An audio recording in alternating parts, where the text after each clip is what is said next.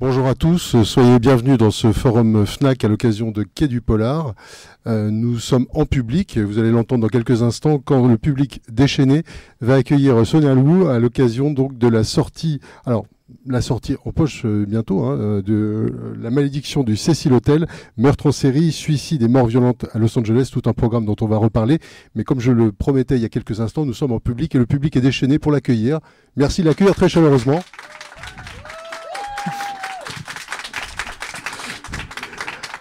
Alors on va revenir, merci donc d'être euh, d'être présente pour euh, euh, réévoquer cette histoire un peu terrifiante.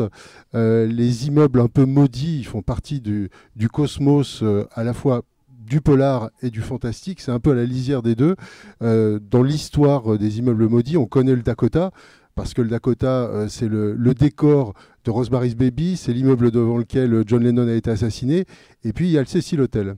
Alors le Cecil Hotel, euh, on en a entendu parler, on en a vu quelques images à plusieurs reprises, parce qu'il y a cette, euh, cette, jeune femme qui a défrayé les, réseaux sociaux il y a quelques années. Euh, là, on était plus dans le registre du paranormal, et puis c'est devenu un tragique fait divers. Est-ce que c'est le point de départ de votre enquête? Alors oui, personnellement en fait, puisque c'est comme ça que j'ai découvert l'histoire du Cecil Hotel en 2013, quand l'affaire Elisa Lam éclate et euh, surtout se répand sur Internet avec cette vidéo très particulière des caméras de surveillance où on la voit dans l'ascenseur juste avant sa disparition. C'est une vidéo qui m'avait énormément euh, marquée et terrifiée en fait quand je suis tombée dessus euh, totalement par hasard sans connaître le contexte. Et c'est en lisant les commentaires en dessous que je découvre finalement le, le nom du Cecil Hotel et que je vois des personnes qui disent euh, cet endroit il est maudit, euh, il y a toujours eu des choses très bizarres, euh, il est hanté, etc. Et c'est comme ça en fait que je commence à me plonger dans son histoire. On peut presque croire à un fake quand on voit cette, cette vidéo, parce qu'elle n'est pas d'un seul tenant, enfin il manque des morceaux, il y a un, point de mm. montage, enfin on, peut imaginer que c'est quelqu'un qui a, qui a, lancé quelque chose en se disant je vais lancer une rumeur, mais c'est totalement authentique. Oui, tout à fait. Cette vidéo, en fait, elle est euh, diffusée par la police de Los Angeles, qui fait un appel à témoins parce qu'ils ont besoin d'aide pour retrouver cette jeune femme qui, à ce moment-là, est disparue. Et euh, effectivement, cette vidéo, elle est un petit peu particulière. Elle va attirer l'attention déjà par son aspect étrange et aussi parce qu'on a la sensation qu'elle a été euh, modifiée. Et on ne sait pas exactement par qui, si c'est par la police, si c'est par le personnel de l'hôtel. C'est encore un mystère aujourd'hui, d'ailleurs.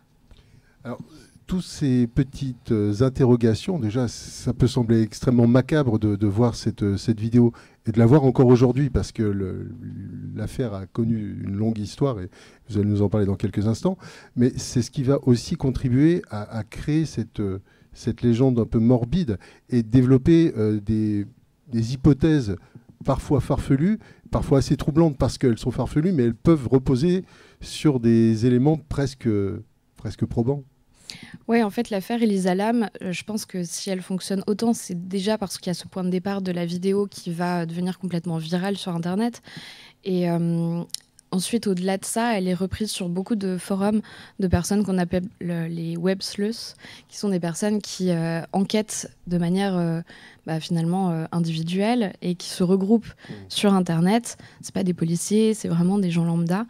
Et effectivement, il y a tellement de points troublants dans cette affaire. Il y a vraiment euh, tous, tous ces petits éléments pour faire le cocktail euh, du mystère euh, paranormal. Ça va alimenter énormément de théories, des théories du complot, même sur le gouvernement. et puis un petit peu plus à, échelle réduite sur l'hôtel, sur bah, peut-être est-ce qu'il y aurait des propriétaires véreux, mmh. la police également. Donc c'est vraiment ouais, tous les éléments qui sont rassemblés pour faire que malheureusement cette histoire extrêmement triste prend une ampleur au-delà du fait divers et que encore aujourd'hui on en parle et encore aujourd'hui vous allez sur les forums, il y a des gens qui postent tous les jours et qui continuent de débattre alors que c'est une affaire qui est euh, résolue par la police depuis des années. Oui, parce que son corps va être retrouvé quelques jours plus tard. Je, reviens juste quand vous parlez de théorie du complot. Il y en a une qui est assez troublante parce que ça repose sur une pure coïncidence. C'est le fameux test Lame-Elisa. Donc elle s'appelle Elisa Lame. Mm. Et il va y avoir euh, une coïncidence terrible avec ce fameux test Lame-Elisa, donc son nom euh, dans l'autre sens et qui correspond à quelque chose de médical mm. qui se produit au même moment. Oui, en fait, au même moment à Los Angeles, il y a ces tests de euh, la Melisa qui euh, sont euh, des tests pour la tuberculose, des injections. Donc, on connaît très bien, même maintenant, cette peur qu'il y a autour des vaccins et des choses comme ça. Et en fait, on se dit, mais c'est pas possible. Est-ce que Elisa, en plus, elle venait d'une faculté au Canada dans laquelle justement on étudiait aussi la tuberculose. Donc, on se dit, est-ce que c'était un agent double? Mm. Est-ce qu'elle a été éliminée? Par le gouvernement. C'est extrêmement troublant. Son corps va être retrouvé euh, sur le toit, enfin dans une citerne, enfin l'équivalent d'une citerne, euh, mais c'est pas pour autant que le mystère est résolu. Non, effectivement, parce que euh, on retrouve son corps, mais on ne sait pas comment elle a pu se retrouver là. C'est-à-dire que c'est un toit qui normalement est interdit d'accès, dont les différents moyens pour y parvenir sont censés être protégés. Et euh, en fait, on se dit humainement déjà, est-ce que c'est possible d'escalader une échelle à 15 étages dans le vide euh, En plus, elle est euh, complètement dévêtue. On n'arrive pas du tout à comprendre. Et puis après, il y a toute une histoire aussi. Est-ce que la cuve était refermée au-dessus d'elle ou pas Ça, ça a fait beaucoup de débats. Alors, en réalité, non, la cuve était ouverte. Donc, l'enquête a, a, dit qu'elle s'était elle-même dévêtue et qu'elle était entrée dans la cuve, qu'elle n'avait pas réussi à en ressortir mais ça a vraiment alimenté tous les fantasmes sur euh, bah, peut-être que quelqu'un l'avait amené, peut-être que quelqu'un l'avait poussé, ou alors qu'elle cherchait à se cacher d'une menace. Et euh, bah, effectivement, l'enquête n'a pas réussi à répondre à ces questions, en tout cas pas au grand public, parce que peut-être qu'il y a des choses qu'ils n'ont pas euh, divulguées, mais ça laisse beaucoup de questions en suspens et je pense que ça entretient le mystère. Alors, vous, vous avez mené une enquête puisque vous avez retracé euh, son parcours, mm. parce que c'était, euh, elle était dans une sorte de voyage de trip, euh, en partant du Canada pour arriver jusqu'au Cécile Hotel. Mm. mais aussi, vous avez dressé son, portrait psychologique, parce que là aussi, il y a des choses à dire. Oui, et ce que j'aime beaucoup, moi, c'est toujours aller creuser la personnalité, la psychologie des gens. Et l'avantage avec Elisa Lam, c'est qu'on a énormément d'éléments parce qu'elle avait plusieurs blogs dans lesquels elle écrivait beaucoup. Et elle parlait euh, de manière très sincère et très touchante de ses états d'âme et de ses euh, troubles psychologiques, puisqu'elle avait une santé mentale quand même assez fragile, assez instable. Donc euh, elle explique en fait quand elle a des diagnostics de dépression, de bipolarité, elle montre les médicaments qu'elle devait prendre et elle va vraiment tenir cette espèce de journal de bord même pendant son voyage où elle laisse des petites empreintes, des petites traces de ces différents passages dans les villes, de ses impressions. Et on sent effectivement qu'il y a comme euh, une étrangeté qui euh, commence à s'instaurer, alors que ce voyage, elle l'attendait depuis très longtemps. C'était enfin pour elle l'occasion de s'émanciper de cette famille qui était très euh, aimante, mais un peu trop protectrice. Étouffante peut-être Oui, ouais. ouais. tout à fait, puisque bah, du coup, elle, elle vient d'une famille immigrée qui s'est installée au Canada, mais qui a quand même ce côté très sur elle. Hmm. Et euh, c'était quelque chose qu'elle attendait énormément. Elle avait envie d'avoir cette liberté. Je pense peut-être aussi faire ses preuves, se montrer qu'elle était capable de se débrouiller toute seule. Et, euh, et finalement, on sent petit à petit qu'il y a quelque chose de particulier qui se passe, notamment quand elle arrive à Los Angeles, qu'elle se retrouve dans cet hôtel, je pense, dont elle connaissait pas du tout la réputation, et euh, à mon avis, qui va la faire basculer dans des idées presque paranoïaques. Alors là, il y, a une espèce de teasing. Vous parlez de la réputation. Mm. Euh, cette affaire s'est déroulée il y a une petite dizaine d'années. Ouais, c'est ça. Euh, mais l'hôtel, lui, existe depuis beaucoup plus longtemps et il a mm. une histoire beaucoup plus euh, trouble. au, départ, au départ, c'est quand même un hôtel plutôt prestigieux quand il est construit. Enfin, il a, il a du, un certain cachet, même s'il n'a pas le confort dans toutes les chambres absolues. pas vraiment. mais l'immeuble, il a quand même des fières allures. Alors l'immeuble, il est euh, très particulier parce qu'en fait, il est destiné quand même à une catégorie, on va dire, euh, moyenne. C'est pas vraiment du haut standing, mm. mais on va lui faire un hall euh, complètement démesuré. Il est vraiment euh, incroyable. Les chambres, par contre, sont un peu décevantes par rapport à ce qu'on peut voir quand on entre d'abord euh, au Cécile. Mais c'est vrai qu'il y a cette. un peu mensongère. c'est très Los Angeles. Hein. On vend beaucoup de rêves et puis derrière, la réalité est un peu plus sombre.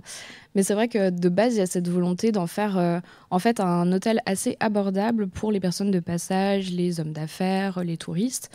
Et on fait un, un un immense hôtel, vraiment c'est gigantesque. On a 15 euh, étages de haut, on a 700 chambres, c'est euh, monstrueux, c'est un labyrinthe. Euh, il y a au départ, alors ça c'est vraiment au tout départ, il n'y a qu'une seule entrée. Parce que mm. bon, c'est le, le, quartier est, normal? Est-ce qu'on peut dire qu'il est normal au début? Alors dans les années 20, donc quand il ouvre en 1923-24, euh, c'est un quartier qui est un peu en pleine construction.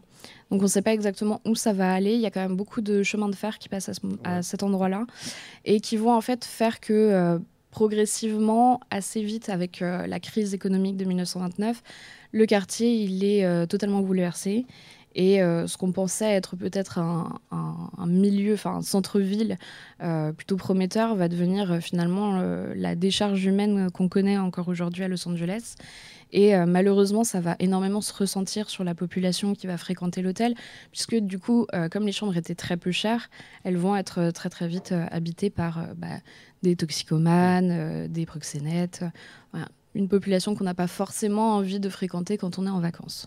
Quand vous dites décharge humaine, c'est vraiment le, terme qu'il faut employer, le city dump, quoi, parce que les autorités vont mm. décharger euh, tous les proscrits euh, à cet endroit-là. Ouais, en fait, Skid Row, donc le quartier dans lequel euh, se trouve le Cecil Hotel, a été bah, dénoncé par un scandale qu'on appelle le dumping, où en fait, on s'est rendu compte que la Californie et même les États voisins venaient par bus entier vider euh, toutes les personnes dont ils ne voulaient pas, donc euh, les SDF, les euh, repris de justice une fois qu'ils étaient sortis de prison, les malades mentaux qu'on ne soigne plus, et eh ben on les charge dans des cars et on les fait sortir à Skid Row et puis ils, se, ils se débrouillent. C'est un cercle vicieux puisque évidemment la criminalité va entretenir la criminalité et les marginaux vont rester entre eux. donc le, quartier va devenir un, un, danger permanent pour tous ceux qui vont risquer ou s'y risquer par accident. Donc petit à petit, il n'y aura plus personne qui sera extérieur à ce milieu. Ah bah, c'est ça, parce que pour y avoir été, honnêtement, c'est des rues dans lesquelles on n'a pas envie de rester du tout. Quoi. Euh, y a, on voit des personnes qui sont totalement démunies et qui sont euh, instables psychologiquement, qui peuvent être dangereuses.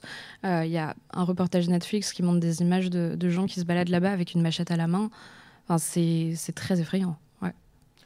Alors malgré tout, l'hôtel va résister, rester et continuer à accueillir euh, une population entre guillemets normale, mm. euh, tout en continuant à accueillir ceux qui sont les proscrits de la société. C'est assez étonnant. Il va y avoir une, sorte de, visage de Janus, euh, deux, têtes pour le même hôtel et deux entrées, fatalement. Ouais, c'est ça. C'est-à-dire qu'au bout d'un moment, cette, cette réputation du Cécile Hôtel fait tellement de bruit que des nouveaux propriétaires qui font des investissements, qui essayent de le rénover, se rendent compte que ça suffit pas. Donc, il divise le hall d'entrée en deux. Il renomme une partie Main on Street.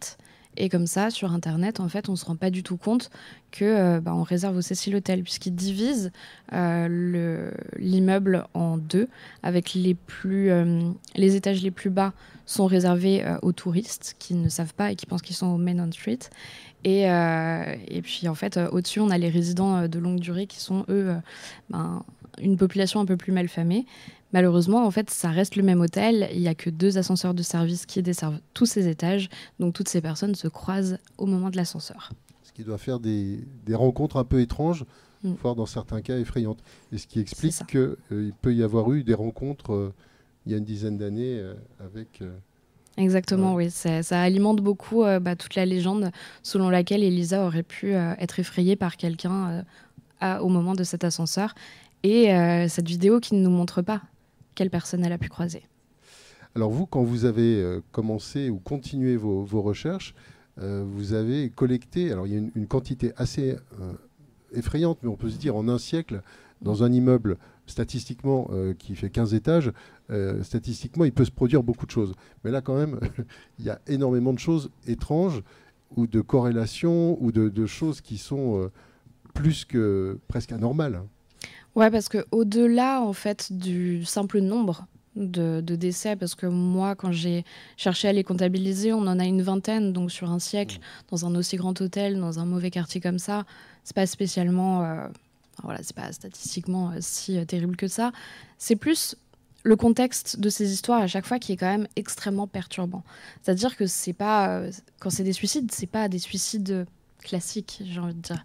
Il y a des choses très bizarres. D'ailleurs, on se demande si c'est pas des meurtres maquillés. Hmm. C'est des personnes qui tombent, euh, mais dans des conditions étranges. Il y, a, il y, a, toujours cette dimension un petit peu spéciale qui euh, va donner vraiment cette légende au Cécile Hotel. C'est euh, ouais, il y a des, des, mamans qui jettent leurs enfants par la fenêtre, il y a des, des, ouais, des choses comme ça très perturbantes. Et puis le Cécile Hotel est sur la trajectoire de personnes ou de personnalités qui elles-mêmes ont été connues ou reconnues dans d'autres affaires. Oui, tout à fait. Alors, euh, notamment les tueurs en série qui décident de venir résider dans cet hôtel, puisque je pense que sa réputation euh, les attire. En tout cas, pour le premier, Richard Ramirez, mmh. le traqueur de la nuit qui a terrorisé Los Angeles dans les années 80, qui réside donc dans cet hôtel et qui sait qu'il est, il est invisible là-bas parce que personne ne fera attention à lui. Tout le monde est tellement habitué à la décadence qu'on peut avoir, euh, surtout dans les années 80, euh, dans cet hôtel, qu'il peut, il peut rentrer euh, après avoir assassiné des gens, il est couvert de sang, et ça choque personne. Vous racontez même que les femmes de ménage savent qu'elles ne, doivent pas aller à proximité de sa chambre parce que même des gens qui même sont, le personnel a peur qui, a l'habitude d'une faune un peu étrange ne va pas se risquer à aller le, déranger mm. ou même être à proximité de lui. Ouais, et il est à l'abri finalement. Il sait que justement, euh, il a cette aura, il fait peur, et en même temps, personne n'osera venir euh, lui dire quoi que ce soit. Donc c'est euh, son antre. évidemment, tout son, tout son parcours, là aussi, ça vous donne l'occasion de raconter une frange ou une partie de l'histoire de l'Amérique et de cette région en particulier. Ouais, parce que lui, il a une histoire quand même très particulière. Il a une enfance qui est difficile. Alors, pas que ce soit une excuse, mais c'est vrai que c'est toujours intéressant de voir ce qui se passe dans l'enfance d'un tueur en série, parce que je pense que c'est naturel, on cherche à expliquer, à comprendre comment des gens peuvent en arriver à faire des, choses aussi atroces. Et c'est vrai que lui, euh, son parcours à lui, il est euh, particulièrement intéressant pour euh, quelqu'un comme moi qui aime la psychologie, parce qu'on voit tout l'influence, notamment des hommes de sa famille, qui sont extrêmement violents et qui vont lui inculquer cette violence. C'est-à-dire que lui, il va grandir avec ça, vraiment avec des modèles euh, de, de misogynie et de perversité aussi, hein. de, de, sadisme, de perversité, vraiment des choses euh, affreuses. Il a un, cousin qui va un peu prendre comme euh, un, père de, substitution qui lui apprend à chasser, à aller dans le désert, à tuer des animaux, comment les dépecer. Et en fait, c'est quelqu'un qui a fait la guerre du Vietnam et qui lui montre des choses absolument horribles qu'il a faites à des femmes euh, au Vietnam. Il lui montre des photos et ça, euh, Richard, il a 13-14 ans à ce moment-là. Donc il est en plein apprentissage de, des codes sociaux, mais aussi de sa sexualité. Et en fait, cette violence-là, elle se mélange à tout ça. Et ça fait en fait le cocktail euh, détonnant et, affreux qu'on connaît par la suite. Plus il est témoin direct d'un meurtre. Il est témoin du meurtre bah, justement de, la femme mm. de ce cousin, juste devant lui. Euh, et, on lui dit de se taire. Donc il dit rien, il rentre chez lui et lui il garde cette image. Et, euh, c'est là, je pense, un déclic puisqu'il se rend compte qu'il a apprécié ça. Euh, en plus, ça, dire, ça recoupe aussi toute une série. Alors bon, il y a le parcours du, du tueur en série, et puis il y a le, mélange avec le satanisme. Enfin, il y a toute une série de, de choses qui se mélangent, qui n'ont pas forcément grand-chose à voir les unes avec les autres. Mais ça fait, là aussi, vous parliez de cocktail détonnant au mm. moment du procès. Là, pour le coup, il y a un sacré cocktail. Ah oui, c'est clair, parce qu'il y a cette espèce de folie euh, du satanisme dans les années 80 aux États-Unis, ça fait peur, et en même temps, ça excite un petit peu les gens. Euh, Richard Ramirez, il a énormément de fans. Beaucoup, beaucoup de personnes qui sont euh, attirées par son physique, parce que c'est un bel homme. Et lui, il en joue.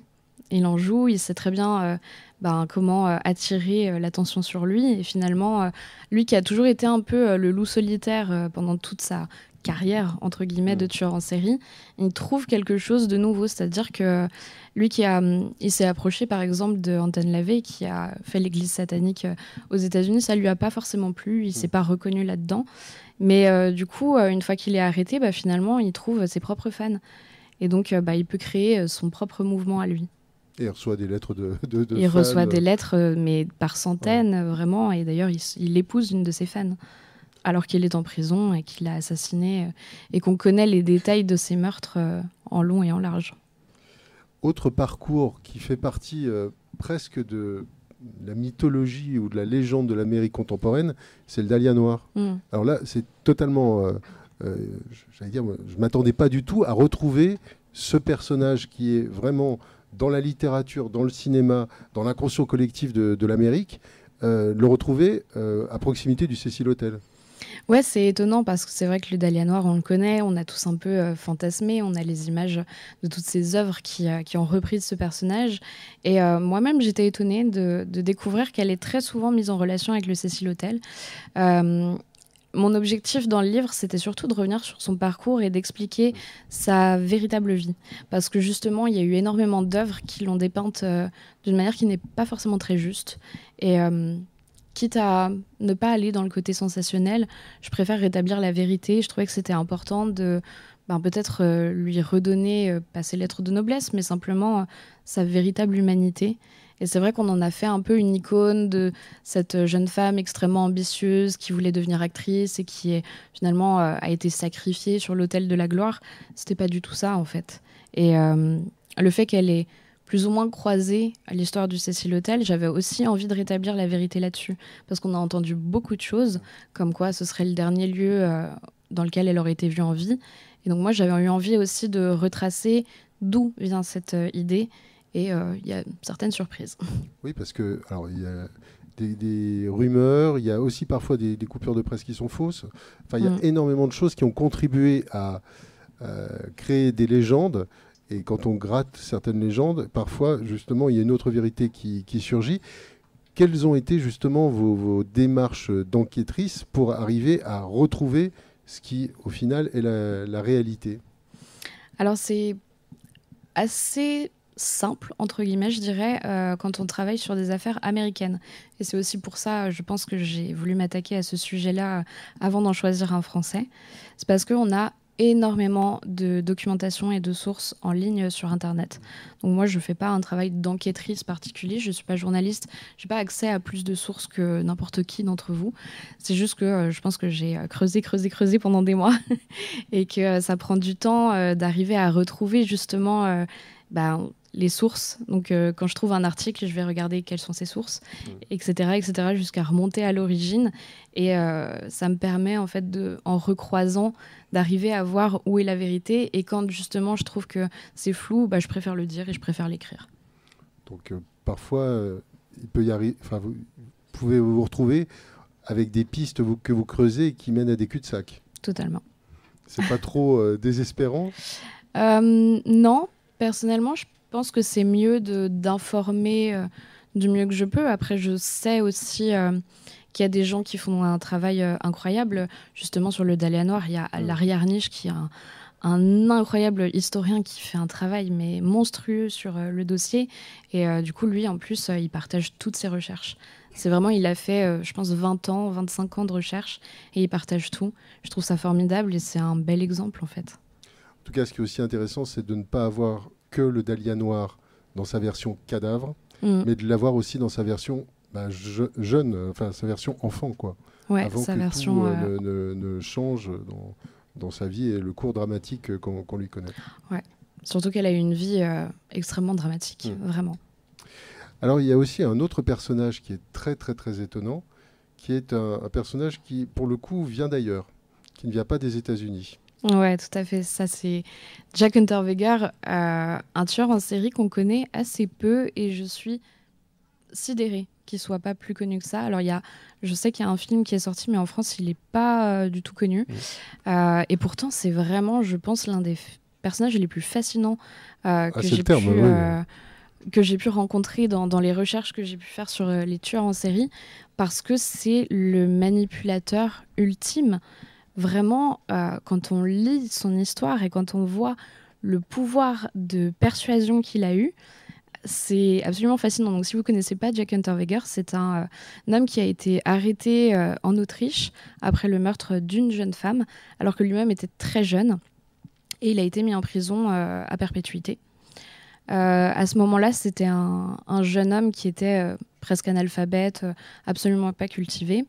Et en fait, en prison, il va euh, se euh, mettre à la lecture, se mettre à l'écriture. Il va euh, devenir progressivement une star en Autriche parce qu'il écrit des choses apparemment extraordinaires, très très bien, que ce soit de la poésie, des scénarios, des romans, des livres pour enfants. Enfin, vraiment, il fait de tout et apparemment, il excelle dans tout. Et il devient l'icône de l'élite intellectuelle à ce moment-là qui euh, dit bah regardez c'est la preuve que l'éducation euh, peut permettre de réinsérer quelqu'un. Mmh. donc il y a énormément de personnes qui vont militer pour sa sortie de prison, pour lui donner une seconde chance et il va effectivement être libéré alors qu'il était condamné à perpétuité et il devient journaliste spécialisé dans le fait divers puisque justement on se dit bah il a cette parcours absolument unique quoi de personnes qui a ouais, qui a été lui-même criminel qui a fait de la prison qui connaît les choses de l'intérieur. Et euh, au même moment en fait on a un tueur en série euh, un peu un Jack l'éventreur euh, autrichien qui sévit dans Vienne. Et donc bah, du coup c'est tout naturellement lui qui va être amené à enquêter sur ce tueur en série. Et puis et ben en fait on découvrira que c'était lui. C'est absolument fou vraiment. Euh, et, effectivement, il va finir par se retrouver, après euh, plusieurs mois euh, à avoir fait des scènes en Autriche, à fuir aux États-Unis et à aller au Cecil Hotel, justement puisqu'il savait que Richard Ramirez y avait séjourné, il connaissait l'histoire, donc il avait envie d'y être aussi. Et puis par, facilité, parce que lui s'en prenait aux prostituées, donc c'était l'endroit idéal pour lui. Et, il va aussi faire des victimes aux États-Unis, donc c'est l'un des seuls tueurs en série à avoir agi sur plusieurs continents. Et il avait une signature en plus, c'est ce qui a permis presque l'identification ou de... Il avait quand même une signature très particulière qui était d'étrangler ses victimes avec leurs propres sous-vêtements, ce qu'il avait déjà fait à sa toute première victime. Et euh, on a mis autant de temps à faire le lien, quoi. Tellement il était euh, à l'aise devant euh, les caméras, tellement il arrivait à manipuler tout le monde. C'est assez étonnant. Ce qui est d'autant plus étonnant, comme vous le disiez tout à l'heure, c'est que personne aujourd'hui, même s'il y a eu un film, personne n'est fait ressortir, euh, pas pour en faire une star, mais pour montrer que euh, ce genre de cas est possible. Mais oui, ça, je. Vraiment, je comprends pas à quel point euh, ce personnage, parce qu'on parle beaucoup de certains tueurs en série, Ted Bundy, pareil, qui était très manipulateur, mais lui, je trouve que ça dépasse l'entendement et je suis assez étonnée qu'il n'ait pas plus, bah, pas de reconnaissance évidemment, mais qu'on connaisse pas un peu plus ce cas et qu'on montre pas à quel point ça peut aller loin dans la manipulation. Un autre exemple qui est pas loin de la manipulation, c'est celui que vous avez choisi pour euh, clore le livre, mm.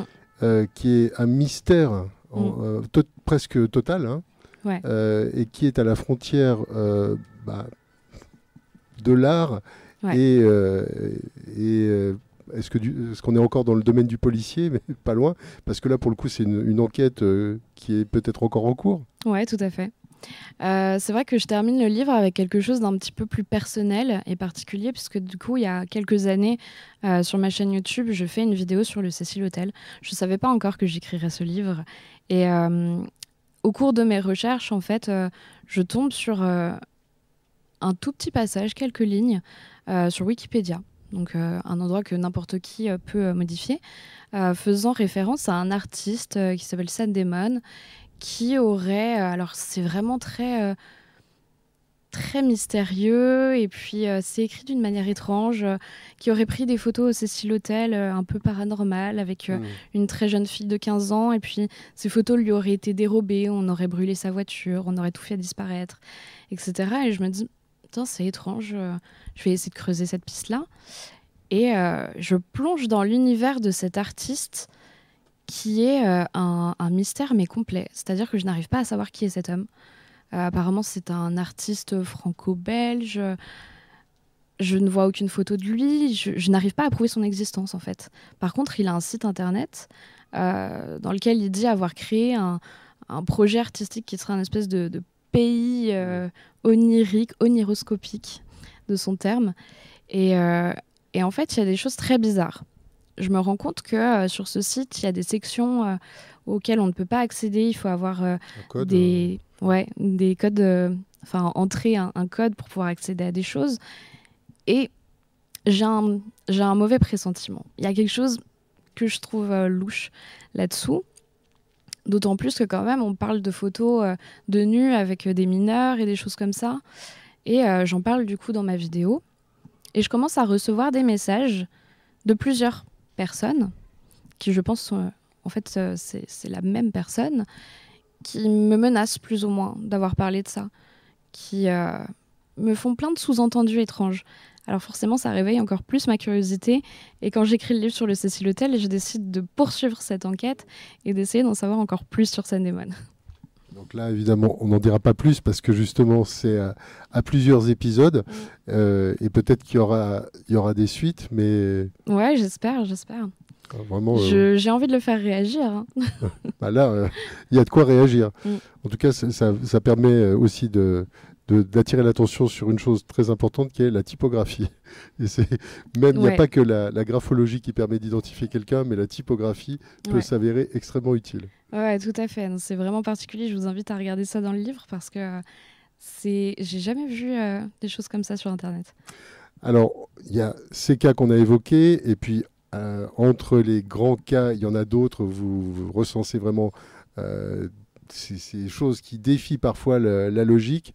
Euh, on ne peut pas évidemment tous euh, les, citer maintenant. Ce que je vous propose, c'est euh, nous tourner à présent vers la salle pour savoir s'il y a des questions. parce que là, je pense que ça a pu susciter un certain nombre de, de, questions autour du Cécile Hotel et sur la manière dont vous avez travaillé. si vous avez des questions, n'hésitez pas à lever la main. Il y a un micro qui passe à travers les rangées pour pouvoir relayer votre parole. Alors, qui souhaite poser la première question? Ça fait toujours peur, la première question. Ben Bonjour. Bonjour. Moi, je voudrais savoir euh, comment vous enquêtez par rapport à l'ascenseur dans le Cécile Hotel, parce que euh, j'ai vu beaucoup de reportages là-dessus. En fait, on voit qu'elle a peur de quelque chose, elle fuit quelque chose, mais je ne comprends pas comment ça se fait que l'hôtel n'a pas une caméra face à la porte de l'ascenseur. On dirait euh, je sais pas, moi je trouve que pourtant c'est très sécurisé quand même aux États-Unis, ils ont des caméras partout.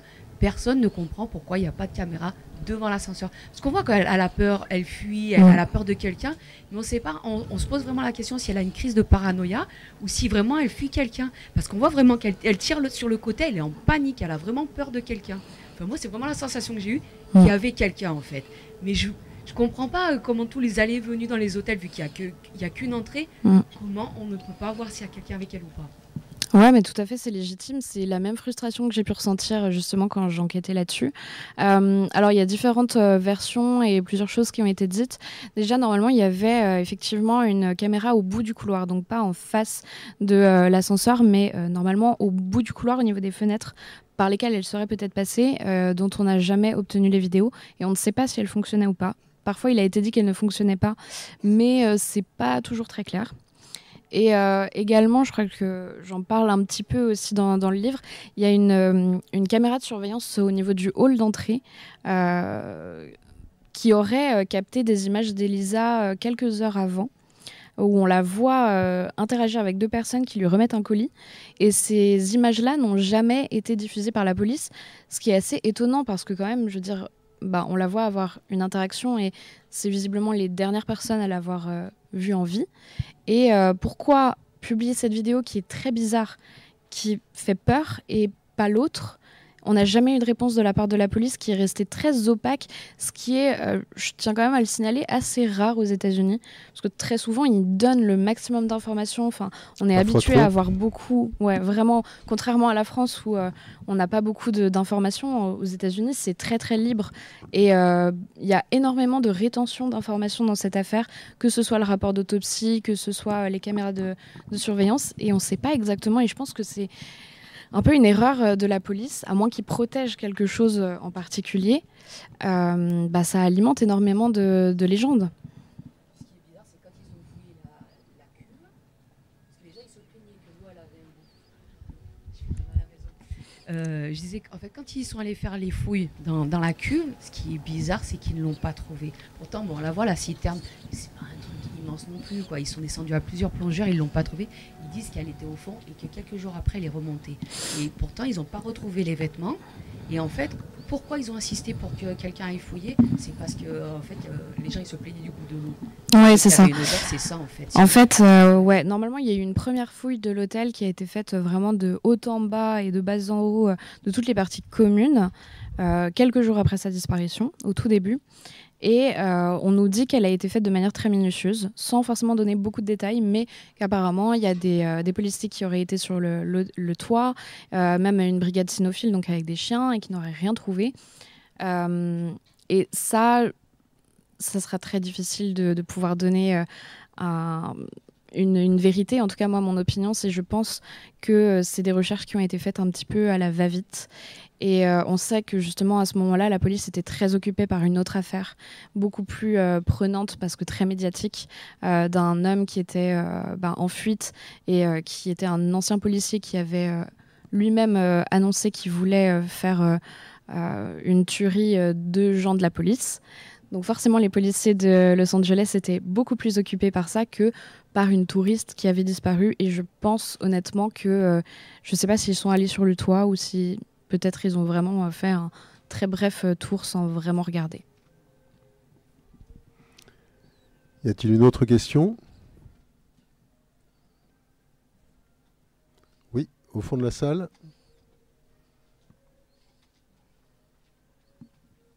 Bonjour. Euh, alors j'espère que je ne serai pas hors sujet, mais c'est vrai que j'aimerais avoir votre avis sur Comment vous expliquez les mécanismes psychologiques qui peuvent amener euh, certaines personnes euh, Pas grand-chose. On vous entend pas très bien.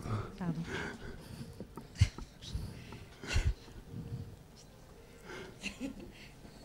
Euh, bonjour. du coup, comme je vous disais, j'espère que je ne serai pas hors sujet, mais je voulais avoir votre avis concernant les mécanismes psychologiques qui peuvent expliquer que notamment certaines femmes notamment certaines femmes, euh, peuvent euh, vouloir euh, bah, se marier, tomber amoureuses, soit parce que je peux comprendre, en tout cas le sentiment de fascination parfois malheureusement qu'on peut avoir, parce que j'ai entendu, que ça peut être une façon aussi de se protéger, notamment de savoir autant et de se dire bah voilà il faut faire attention, en tant qu'enfant, on peut se dire bah ça, ça existe, donc on peut faire attention, etc.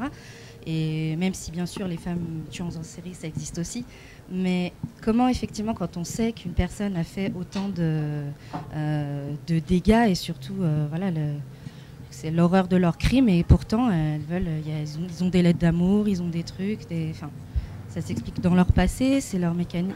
Voilà. Alors, je pense qu'il y a différents facteurs. Moi, j'aime bien expliquer les choses euh, toujours de manière plurielle, parce que je pense qu'il n'y a jamais une solution magique à tout. Euh, alors, premier phénomène, déjà, euh, les personnes qui sont véritablement attirées par les criminels, on appelle ça l'ibristophilie. Donc ça, c'est un phénomène très particulier de personnes qui vont réellement avoir une attirance pour les criminels. C'est quelque chose qui est assez incontrôlable et qu'on n'explique pas spécialement comme bah, toutes les orientations sexuelles, même déviantes.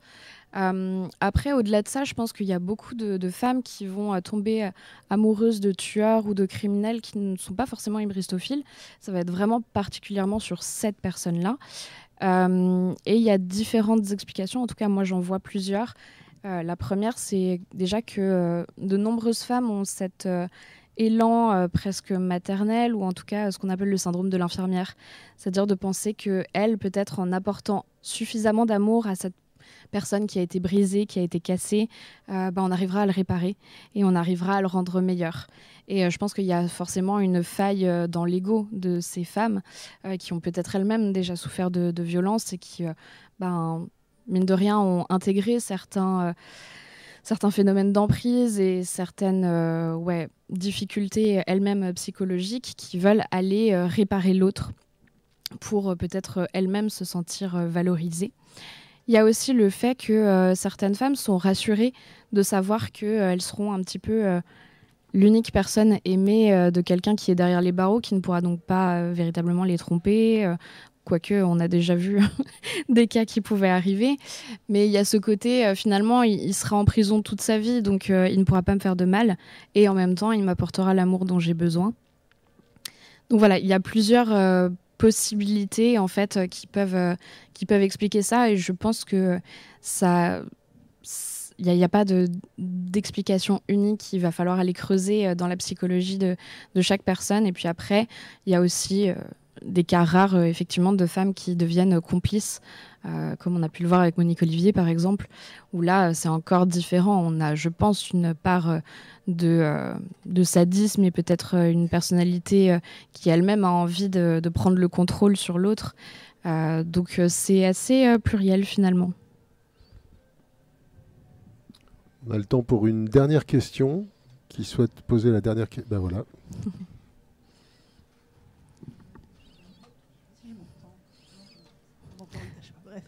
Justement, par rapport à Monique Olivier, c'est une question personnelle. Que pensez-vous du fait justement que la femme de Dutroux a été libérée et que justement bah, Monique Olivier, ce qui est normal, reste en prison? Comment ça se fait à votre avis que la femme de Dutroux a eu la malchance d'être libérée? Parce que bah, c'est vraiment, elle était autant complice que lui.